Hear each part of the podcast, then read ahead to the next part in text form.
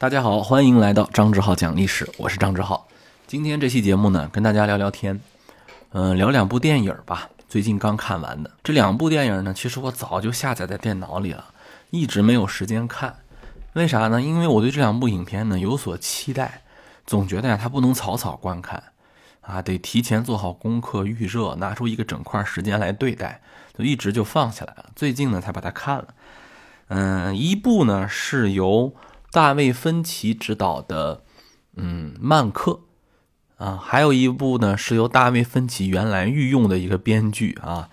这个本来他们俩是搭档嘛，我特别喜欢的一部电影就是拍那个。啊，Facebook 的那个创始人那个影片叫什么来着？我突然啊，社交网络对吧？社交网络的编剧就是这个索金，艾伦·索金啊，导演是大卫·芬奇。现在是导演和编剧现在都单独出来拍了一片儿。那个导演呢，大卫·芬奇拍的是《曼克》，艾伦·索金呢拍的是《芝加哥七君子审判》啊，这两部新片，这两部新片都是去年年底吧，去年下半年在美国上映的。嗯，咱们先说电影以外的一些场外信息啊。这两部影片，说实在的啊，它应该都算是网大，就是互联网大电影哈，因为它都是流媒体投资的嘛。网飞啊，有地方翻译成奈飞是吧？这两部影片，我浅见啊，要是没人家奈飞，他俩就根本就拍不出来。我先说第一个啊，就是咱们说那曼克啊，曼克它是一黑白片儿，好我的老天爷！你能想到现在还有人拍黑白片吧？啊，当然，其实人家最近几年黑白片是个热潮啊，很多人还得奖了嘛。而且这个影片它不光是黑白的问题，它讲的是一个，哎呀，四十年代的老电影的一个公案，就是他用一个整个电影的长度来探讨四十年前的一部电影到底是谁的原作者。你就听吧，你别说。咱们中国人对于它本身就有一些疏离，就你就说美国人吧，这玩意儿的票房，你就算不了解这个电影的啊市场的这个运作，你也知道它不可能是个卖座的片子嘛。所以这部影片其实早就剧本写出来了，大卫芬奇他爹作为那个剧本就写出来了，真的啊，九十年代就写好了，就一直没有人投，谁投啊？而且一会儿我们分析这个影片的内容啊，你就知道。那根本就不会有投投资商去投这种影片，它不光是黑白和故事晦涩的问题，哎，网飞投的，啊，网飞投投资也不太大，拍出来了。还有就是第二个，我们说这个艾伦·索金的《芝加哥七君子》，这个艾伦·索金呢，算是好莱坞最近几年的金牌编剧吧，啊，他从《白宫白宫风云》起家的嘛，他一直就比较关注这个政治这块内容。啊，他拍过这个《白宫风云》，然后呢，嗯，通过那个社交网络拿到过最佳编剧的奖，哎，好像是吧？社交网络的最佳编剧应该好像就是他，八十三届奥斯卡最佳改编剧本，好像是啊。包括我特别喜欢的一部电影，就是那个《点球成金》，也是他编剧的，就是他是一个编剧大家。包括劳模姐，咱们很多那个粉丝戏称那个劳模姐，茉莉的牌局。也是他编的，啊，劳模姐大家都知道是谁吧？就那个叫什么，那个那个那个叫什么来着？我突然想不起来了。哎呀，就长得挺漂亮的，叫什么来着？杰西卡·查斯坦，对吧？杰西卡·查斯坦演的嘛。嗯，这个演了一个什么滑雪运动员那片子，还记得吧？呃，这个也是呃得了很多奖。所以他原来是个金牌编剧，现在呃开始做导演了。本来啊，他这个金牌编剧的头衔还是挺厉害的啊，也能获得投资啊，应该是有票房保障。但是这部片子就《芝加哥七君子审判》这个故事啊，不讨喜。它是一个真实历史事件的一个改编的东西，这两部电影都是真实历史事件的一个改编。而且这个《芝加哥七君子审判》明显带有政治意味，尤其是当时特朗普和拜登他们在选举的一个时候。这部影片早就投拍了，是斯皮尔伯格要拍，好像是，就是因为当年，啊，由于投资的问题、演员的问题，就一一度搁置，就没有人接，也是因为网飞赶紧接盘，嗯，派拉蒙当时接了，就拍不下去，最后卖给那个网飞，网飞才把它拍下来，换句话讲，这两部影片都得感谢人家那个流媒体，就是网飞。我觉得这是一个时代的变化，你知道吧？原来确实网飞也挺厉害的啊，只不过一些美剧呀或者一些独立影片呀比较厉害。今年这两部影片，如果不出意外的话，我我我浅见啊，今年的奥斯卡，嗯，最佳影片就这两个之一，其他的我也看了，也很喜欢啊。你像那个，嗯呃，父亲啊，就是那个叫什么？我们翻译过来叫什么来着？叫。呃，我想想啊，叫《时间困在时间里的父亲》啊，包括那个米娜里《前程似锦的女孩》，我们有时间聊啊，这些片子都不错。但是我觉得，如果要是啊，当然我欢迎打脸啊，但是我觉得今年奥斯卡提名他俩基本上跑不了了，是吧？就是你想想，网飞作为一个根本就不是传统电影媒体，他要拿奥斯卡了，而且是双保险。很厉害，非常厉害啊！我们先说这个电影吧。我们先说第一个啊，就《曼克》。《曼克》呢，实际上是个人物传记片啊。如果你喜欢看美国电影呢，就知道这个人物传记片，它就比较容易得奖，而且还容易得那个最佳影帝啊、最佳编剧、最佳导演、最佳影片都容易得。好莱坞学院派特别欣赏这个传记片，而且这部《曼克》呢，它还是写的好莱坞的一个公案。属于圈里的片子，我大家稍微讲一下这个故事啊。这个故事呢，它指的是它指的是一个在美国影史上特别出名的一篇叫《影史 Number One》吧啊，公民凯恩啊。如果你对于这个历史啊、电影啊比较了解，就知道这部电影是美国电影史上划时代的作品。但是它一直啊，对于我们这代人来讲，它就是个作品，它不太是能够感染我们的一个影片。你说谁能带入一个美国四十年代的一个情绪呢？他讲美国四十年代的一个媒体大亨的故事，啊，有人戏称啊，就是这个特朗普啊，就是一个公民凯恩，他跟那公民凯恩特别像，也是一个商人嘛，后来从政啊什么的。这个公民凯恩呢，呃，一直有一个公案，就是他的这个导演，呃，包括自自编自导自演吧。奥森·威尔斯是吧？叫奥逊·威尔斯，就这人据说是好莱坞历史上一逼王啊，就是真是装逼第一分子啊，各种吹天才啊。从小生下来，据说啊，人家从小一生下来就不会哭，就说的第一句话就是什么啊，会哭会哭，但是他一生下来说的第一句话不是爸爸妈妈，是我是个天才。你这你这有点像咱们中国那些帝王出生啊，天有异象的那种感觉。哎呀，这个人厉害啊，是吧？就各种领域他都能干，而拍了一个特别好的电影。但是有人说他这部影片就不是他原创，他是剽窃人家的或者占有人家的。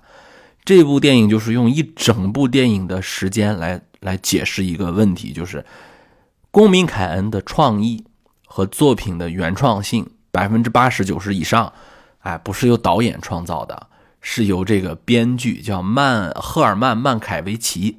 啊，就是俗称叫曼克吧，由这个赫尔曼·曼凯维奇他来啊，这个创造的这个作品，没有他就什么也没有。就整个给大家讲了一遍这个影片是从怎么来的。当然，我们今天不去分析这个影史公案啊。我说一下这部影片呢，它对于历史的还原程度和思考程度挺让人唏嘘的。当然，你如果是看过这个一九四零年的这部《公民凯恩》。你再看这个曼克的时候，肯定跟大家的感觉不太一样，啊，你肯定会觉得哇，这里面也很像，那里面也很像，哎，这个原来是这样的哦，原来这个是这样的，这肯定不一样。但如果你没看过《公民凯恩》，我能不能直接看曼克呢？也行，我不觉得有什么问题。很多我看很多那个啊电影博主说，你最好把那《公民凯恩》看了，是你看了肯定不一样，不看也不影响。他们起码能从这部影片当中看到什么呢？我给你分析分析啊，第一层。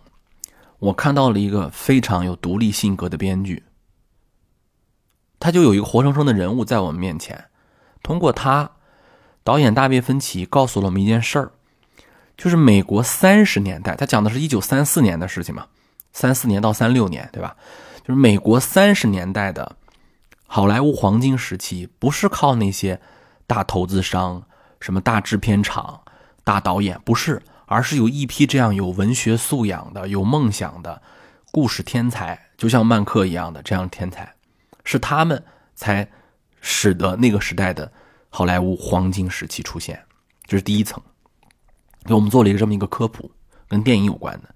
第二层，我们看到了一个真实的三十年代的众生相。哎呀，就是从那种顶层的啊大亨，对吧？有钱人、资本家玩弄资本的人。到中间的那些职业经理人啊，其中有一个情节我都快笑崩了，就他讲那个米高梅公司那个梅啊，米高梅嘛，那个梅那个梅耶啊，这个梅耶呢特别的不要脸，他干嘛呢？他前面还跟别人大谈啊什么明星啊、创意呀、梦想啊，转过头来就开始上演了一场家人文化秀。哎呀，都是家人们呐。啊！我不忍心因为钱把这个公司解散呀！我爱这个集体呀！我爱这个米高梅公司啊！我们能不能集体？我们降薪，我们来保住这个家呢？家人们，哎呀，我去！哎呀，我真是服！就是我看到他这个演讲，当然人家没用我这个词儿啊，但是太像了，就是跟今天好多那个资本家那个嘴脸，哎呀，太像了，是吧？前面跟人们大谈情怀，后面就克扣人家钱。然后说完以后啊，假装还哭了，最后还抽泣了，啊！但是马上变脸。我刚才表现的怎么样啊？就就那个德行，对待人家艺术家满脸的那种不屑啊，小人得志；对待大佬，当时那个影片当中就是演这个赫斯特啊，啊，查尔斯丹斯饰演的兰尼斯特家的这个 呃家督，对吧？啊，叫什么兰尼斯特来着？泰温兰尼斯特公爵啊，演的这个这个这个这个角色。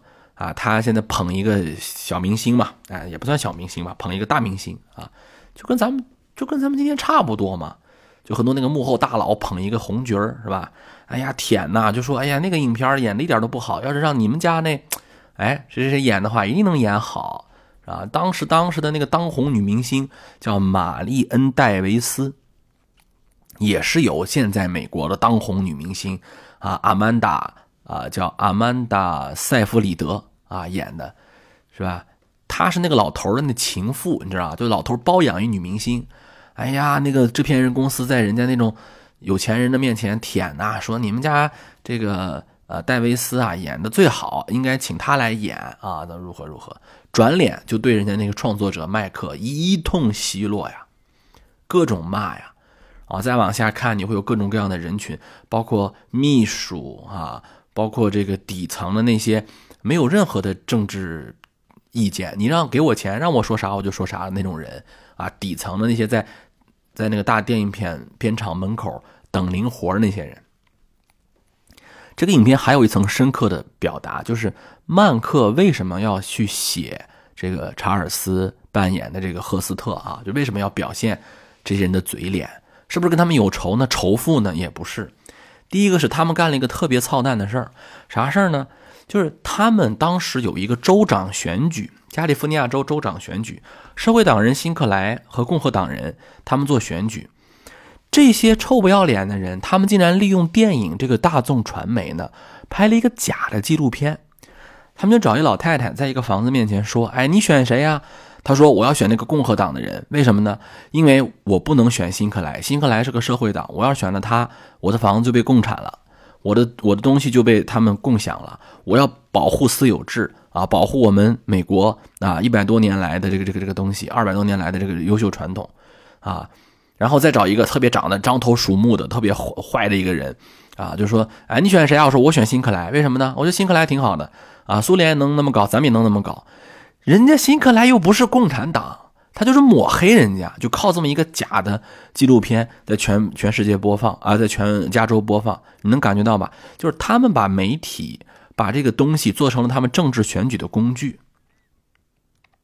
能感觉到这个原创作者对于美国当时的这个民主选举的这个讽刺吗？就是你们拿媒体当什么呀？就是你们。政治的一个工具，里面还有人说，那个报业大亨赫斯特啊，那个传媒大亨赫斯特，他还帮助克就富兰克林什么选举啊，干嘛的？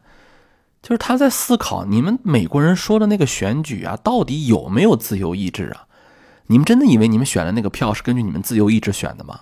你早就被人家洗脑了，那些媒体说什么你们就信什么。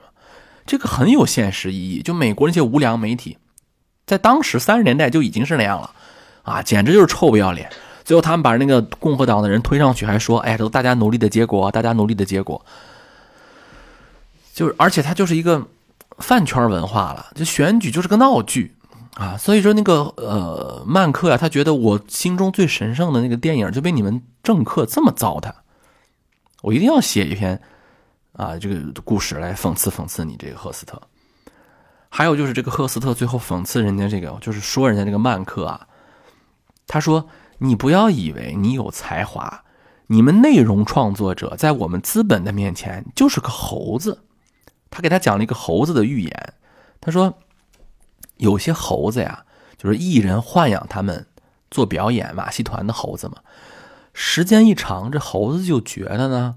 觉得什么呢？你们这些艺人就是我的傀儡。哎，我只要一表演，你们就会奏乐；我只要一表演，你们就给我欢声笑语。实际上，你以为你是舞台的中心，但在我们这些艺人看来，你就是个畜生，你就是个猴子，你根本就不配评价我们，你不配跟我们平起平坐，你根本就不是一类人，你就是一个小丑。你以为你真的是得到重视啊？你的才华呀？我只是喜欢听你说话而已，你就是一只猴子。就是内容创作者，在他们那人看来啥都不是，狗屁都不是。但是曼克就说了：“我就是只猴子，怎么了？我在创作内容的时候，我就是这个内容的王，是吧？”最后那个导演吹冲冲他冲他大发雷霆，摔东西，他还把那一项写到那个剧作当中，说：“哎，这一幕我要写下来。”哎，我觉得这个东西我特别有感触。是我们在资本面前非常的羸弱。对吧？啊，不对，不好。但是你作为一个内容创作者，你不要管人家怎么看你，你管人家以为你是猴子呀还是马呀？你别管，你必须把自己当回事儿，你必须把自己当成舞台的中心，你才能有创作，是吧？其实你看那个大卫芬奇啊，他们如果看电影看的多的朋友肯定都知道，大卫芬奇原来不是拍这种影片擅长的，大卫芬奇是拍什么呀？拍那个《搏击俱乐部》啊。站立空间呀，七宗罪呀，啊，社交网络呀，消失的爱人呐，尤其是那消失的爱人，对吧？都是惊悚片七宗罪、搏击俱乐部、消失的爱人都是惊悚片啊。而且他用的演员，他一般，你看这次他用的演员是一个影帝级的演员，啊，他用的是那个小天狼星嘛，加里奥德曼嘛，对吧？他看过《哈利波特》都知道小天狼星，啊，去年凭借那个不是去年吧，前年吧。我忘了哪年，就就是最近几年，凭借那个《至暗时刻》扮演丘吉尔获得影帝的。一般大卫芬奇都是找什么布拉德皮特呀，就是这种的，是吧？就长得帅。我主要用我主要不是用你这个演员的演技，我要是玩这个悬疑，玩这个故事。这次人家没有，完全把这东西放下了，我就踏踏实实讲一个啊，这个人之间的这个这个情怀的东西。大卫芬奇对于政治，其实他不是没有见解。如果你看过那个美剧《纸牌屋》，就知道《纸牌屋》就就他拍的嘛，是吧？他和詹姆斯·弗雷一块儿联合指导的《纸牌屋》，对吧？就他把那个白宫那个政治野心之间的东西给拍出来了，很厉害啊！所以芬奇的这部电影，我觉得很买账，我也非常建议大家看一看。你别觉得好像啊黑白片儿我看不下去，真不是，拍的很美，那种优雅的灰度。那是彩色片不可能代替的，啊！我知道我这部我今天这个节目呀，我一上来我就知道肯定不可能点击量太高，两部啊外国艺术片儿是吧？能点击量多高？但是这就是我的个人私货，跟大家分享，也希望大家不要错过啊！这是第一部影片，我说这个曼克，有时间咱们可以想想聊，咱们再聊啊！今天我先介绍第二部，就芝加哥七君子啊，因为这是一部。就是彩色电影啊，《芝加哥七君子》那个演员阵容完全不逊于曼克，曼克已经演员阵容非常强大了。这次七这个《芝加哥七君子》的演员阵容也非常的厉害啊！你比如说有谁呢？有这个呃，咱们说的叫什么囧瑟夫是吧？对不对？就是算是这这算什么呀？这算呃美国的偶像级演员了吧？啊，还有演那个，那个、那个、那个、那个、那个叫什么来着？我我突然想不起来那个影片也是特火的那个。哎呀，我突然想不起来叫啥了，叫呃呃波拉特，看过吧？波拉特演波拉特的那个，嗯，是一个长得特别像中东人啊，其实人家是伦敦的啊啊，纯伦敦，就是人叫什么呃萨萨沙科恩对吧？人家原名叫萨沙科恩，他现在好像有个艺名，他有个他艺名叫什么来着？啊，他演的最呃，这个让大家记住的就是那个波拉特，啊，据说好像今年演波拉特三的吧，好像一个喜剧片是吧？对吧？囧瑟夫是咱们的那个，人家叫约瑟夫哈，咱们老叫人家囧瑟夫啊。囧瑟夫就是这个黑暗骑士崛起啊，盗梦空间呀，啊，大家都比较喜欢那个小清新电影叫和 Summer 的五百天呐，是吧？他和那个佐伊。丹斯切尔拍的那个，我最喜欢的这个这个爱情片排名前五吧，和 Summer 的五百天，我特别喜欢这部影片。我曾经在我的朋友圈里面还连载过一个啊和有趣的五百天，这个创意就来自于这个和 Summer 的五百天啊，就连发五百天的啊一个坚持发五百天的一个一个介绍书籍啊、绘画呀啊电影的这么一个朋友圈，我坚持了五百天啊，就是从这儿来的。囧瑟夫啊。还有咱们的那个影帝啊，小雀斑啊，咱们叫人家小雀斑，其实人家的原名叫，也是个英国演员，而且是高学历，剑桥大学毕业的啊，叫艾迪雷德梅恩，是吧？我老管他叫，我老记得他演那个纽特斯特斯卡曼德，就是《神奇动物在哪里》嘛，《神奇动物在哪里》万物理论，对吧？我们就管他叫小雀斑，也算是偶像级的吧，啊，丑帅丑帅的一个演员，对吧？呃，这个适合演那种比较忧郁的角色啊，咱就不说，还有很多老戏骨啦，是吧？马克·里朗斯，是吧？里面演那个马克·里朗斯，里面演那个律师，敦刻尔克间谍之桥啊，另一个波林家的女孩啊，这都是属于演这种有厚重历史题材的啊，包括《头号玩家》里面他也演了，啊？非常厉害的，我非常喜欢的一个演员。就是可以说是一个群戏，就是我最近几年当中看到的最好的一个群戏，啊，拍的特别好的一个群戏，大家完全可以去看一看。这里面还有基顿呢，迈克尔基顿，就那鸟人啊，人家拍的那那个鸟人，知道吧？呃，机械战警、极品飞车啊，都他都他演过，经常演大反派什么的，啊，鸟人是他比较出名的一部影片，对吧？迈克尔基顿啊，所以怎么说呢？哎，他哎，等一下啊，啊，他演过。蝙蝠侠，迈克尔基顿是演过蝙蝠侠的，对，最早是演过蝙蝠侠的，所以说这部电影的演员阵容是绝对厉害啊！刚才导演我也介绍了，艾伦索金那是好莱坞金牌编剧，别的咱不说，就是写写故事，现在活着的人里头，张打之年的应该没人能超过他，哎，我反正我是比较推崇他，艾伦索金啊。这部影片它讲的是个什么事儿呢？它讲的是一个真实的历史事件。他讲的是六十年代末呀，在那个美国有一次呃群众运动，在哪儿呢？在芝加哥啊。然后后来这些群众运动、社会运动啊、游行的人群啊，和芝加哥的警察发生了冲突。后来美国尼克松政府上台以后，林登·约翰逊下台，尼克松上台。尼克松上台以后，他有一个标榜的东西，就是我要还这个美国秩序和法治。啊，我是以这样的一个口号上台的，对吧？我要体现我这国家秩序跟法治，对吧？所以呢，呃，这个尼克松总统就要通过这个东西来，呃，来这个杀鸡儆猴吧，对挑事儿那几个群众运动那几个人，包括学生运动啊啊，这个一批士啊这些人，对他们进行打击。一九六八年。原来民主党定于五月二十八日在三十日开他们民主党的代表大会，选举出他们民主党的总统候选人。然后这帮人呢就全部听说要开这个会嘛，就要去施压，就要去游行。很多人就去了。他主要是为了反对越战啊，因为当时美国是一个越战时期的啊。嗯，目的是一个就是反战。但是呢，这个片子好在哪儿呢？他告诉像这样的社会运动啊，虽然大家好像都是。冲着一个地方去的，但是这些人呢，他属于不同的组织。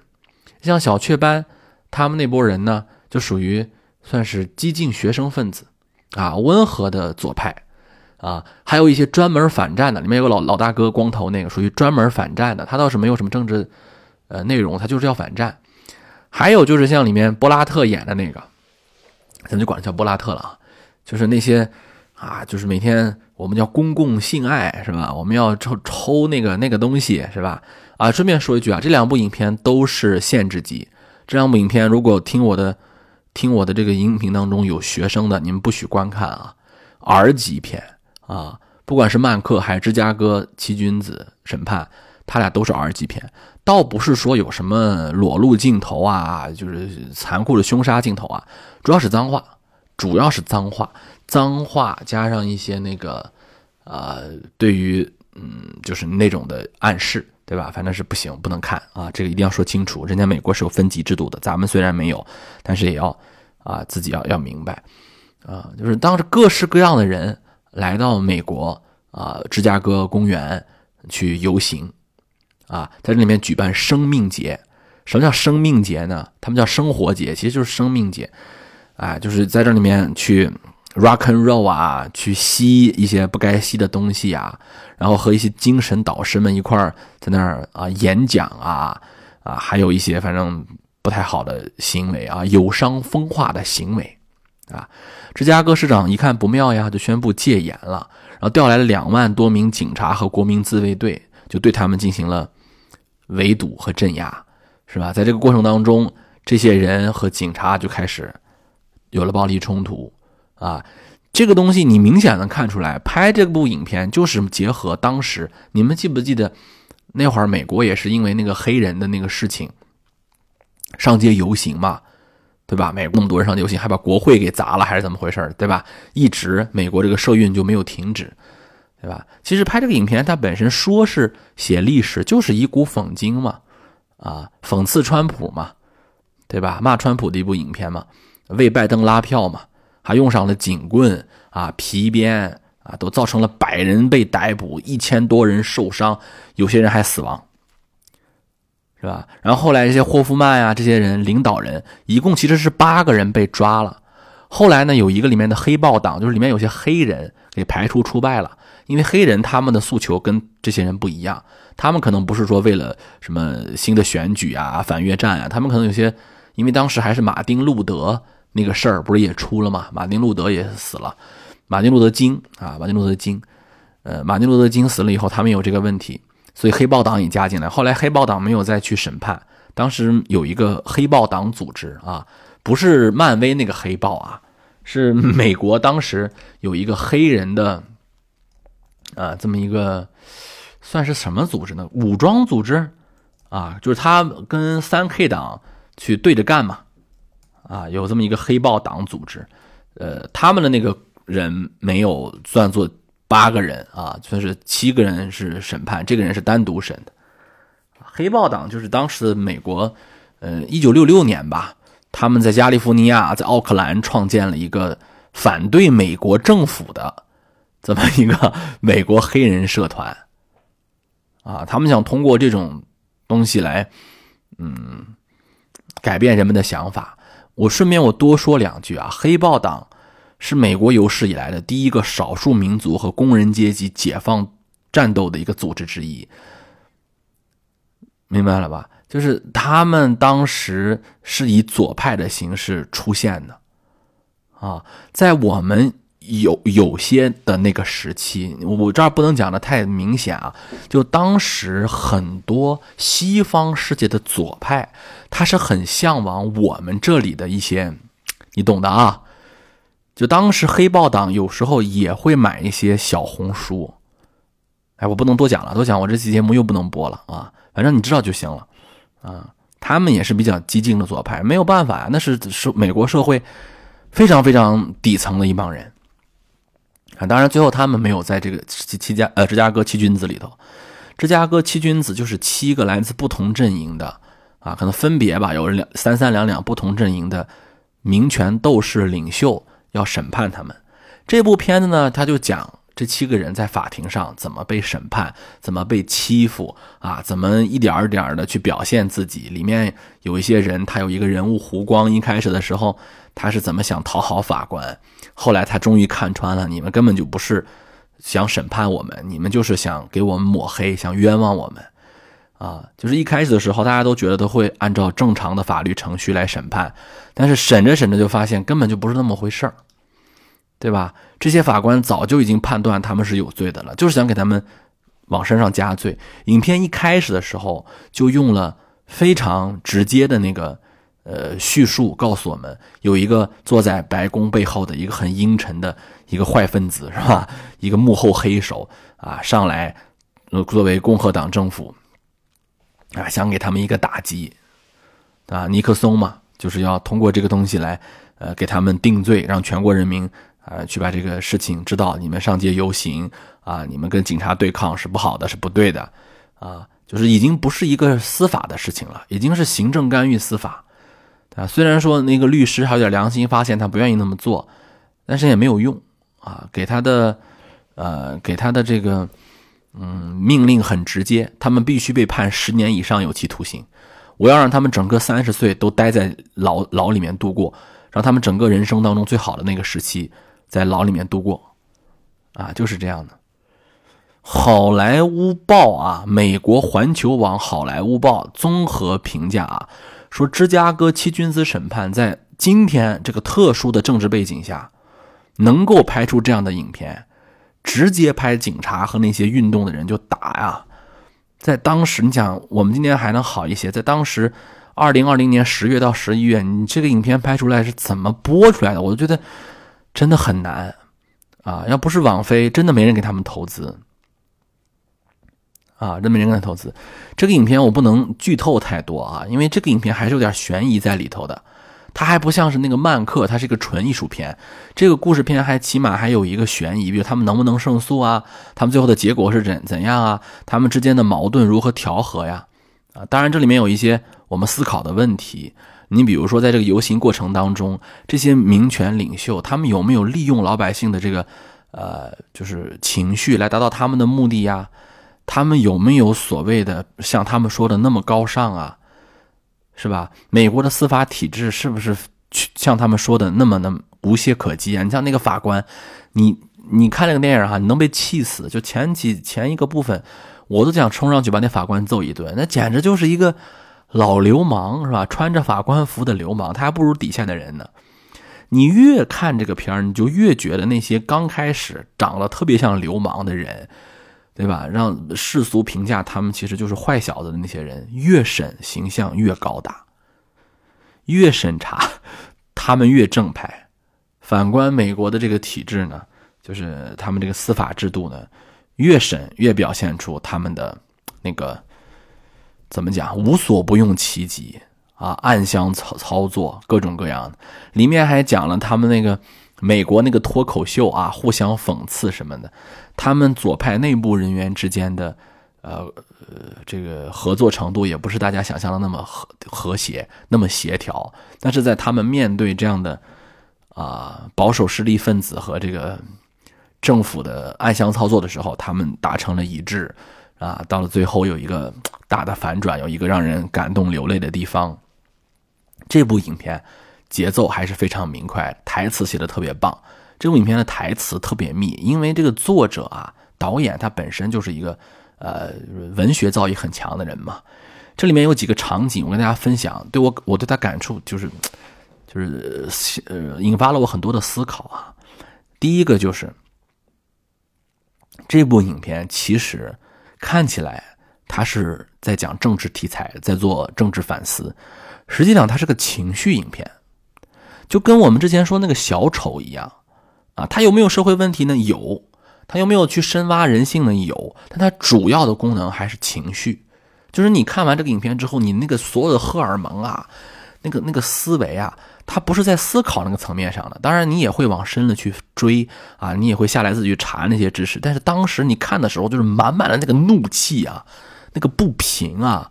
我今天说的时候都能感觉得到，就他是一个情绪调动大师。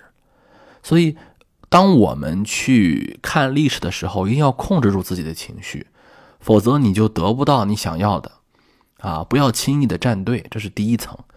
第二层呢，就是在这个过程当中，呃，有一些人，他们看起来好像是啊，比如说有伤风化的，是被别人看起来好像他们做事没有底线的。啊，就经常他们当时还说嘛，说你们这样人搞，你们这样搞政治，使得未来的孩子们一想到政治就是乱交啊，就是吸那个东西，就是无理取闹。这样的话，大家就离政治越来越远了。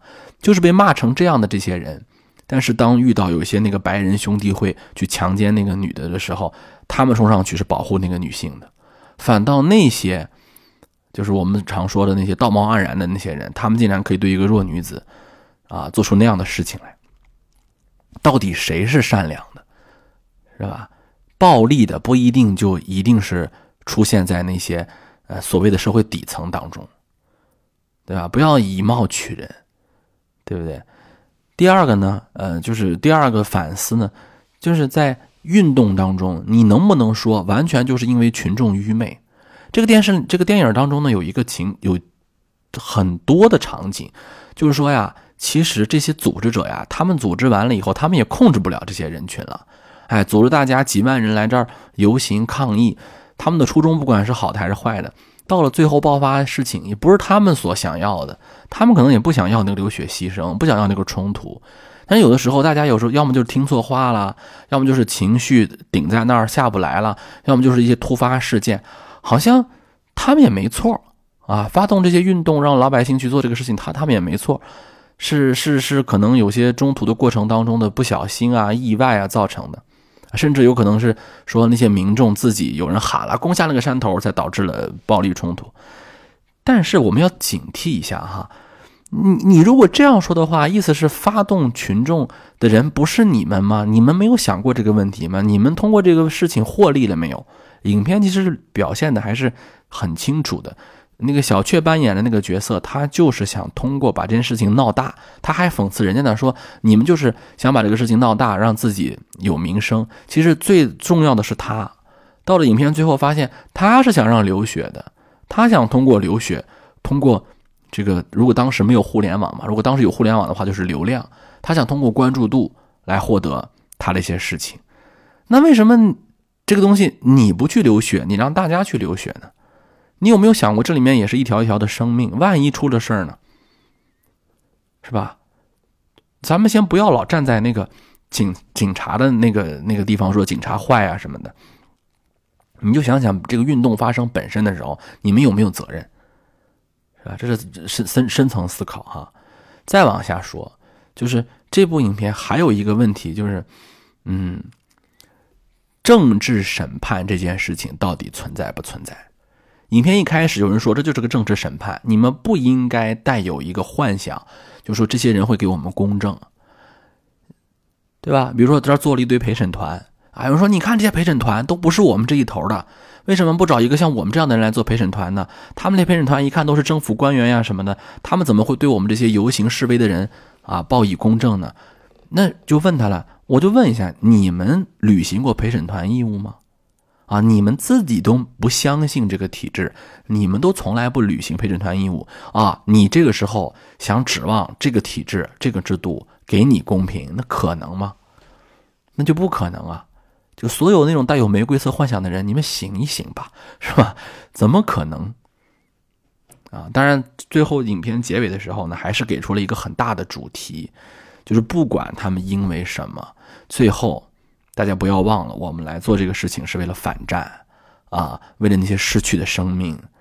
最后结尾的时候，那个看似最乖的、最想让体制的那个、那个接收的那个人，就是我们说的那个梁山起义好汉当中的宋江，他没有做宋江，他没有招安，他最后硬气了，啊，整个那个影片最后结尾处是个高潮。哎，你法官想收买我，想招安我，想跟我说啊，你在我们的体制内，你可以如何如何。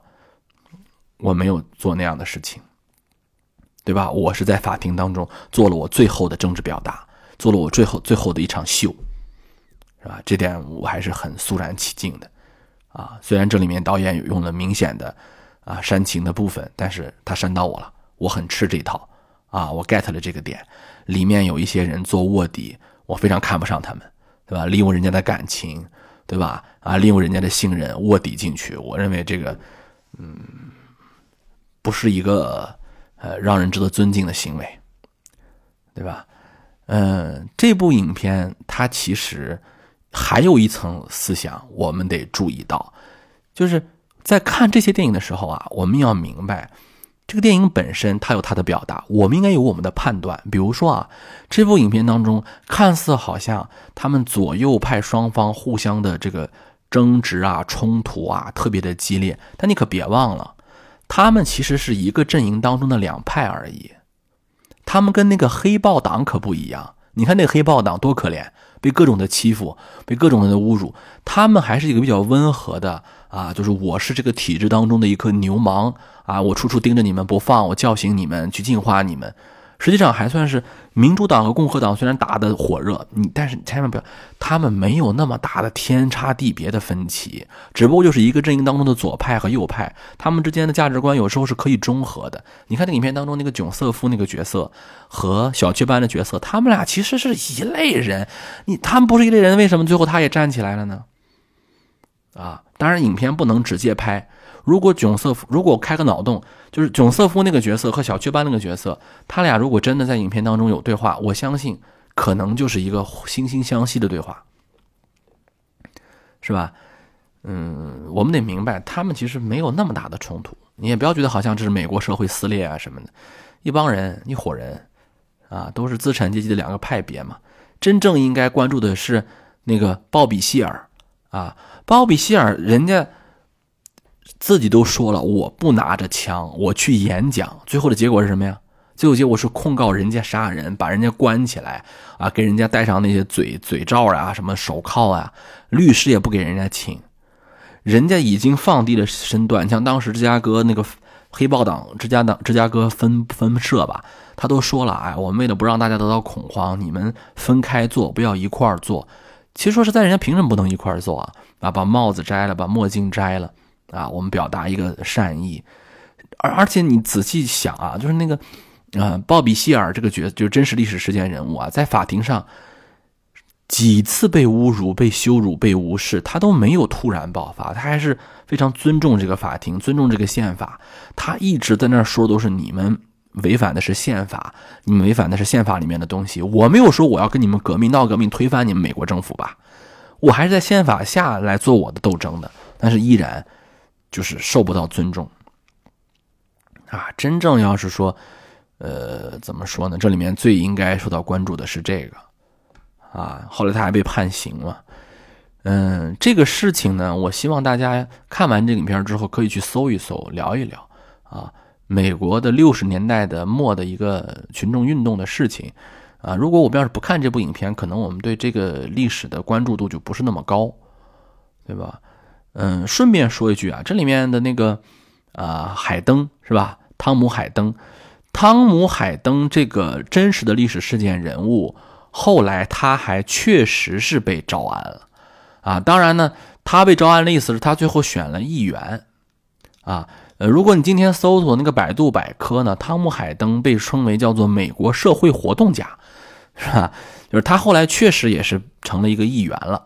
成了美国的一个代表了啊，嗯，后来还娶了个大美女嘛，就那个简·方达，好莱坞著名影星啊，啊，因为他是社会活动领袖嘛，啊，当时在那个年代，你做社会活动领袖，参加这种左派游行，那那些姑娘们就对你是简直就是疯狂啊，对吧？简·方达呢，属于当时的美国的大美女啊，后来老了都很美，是吧？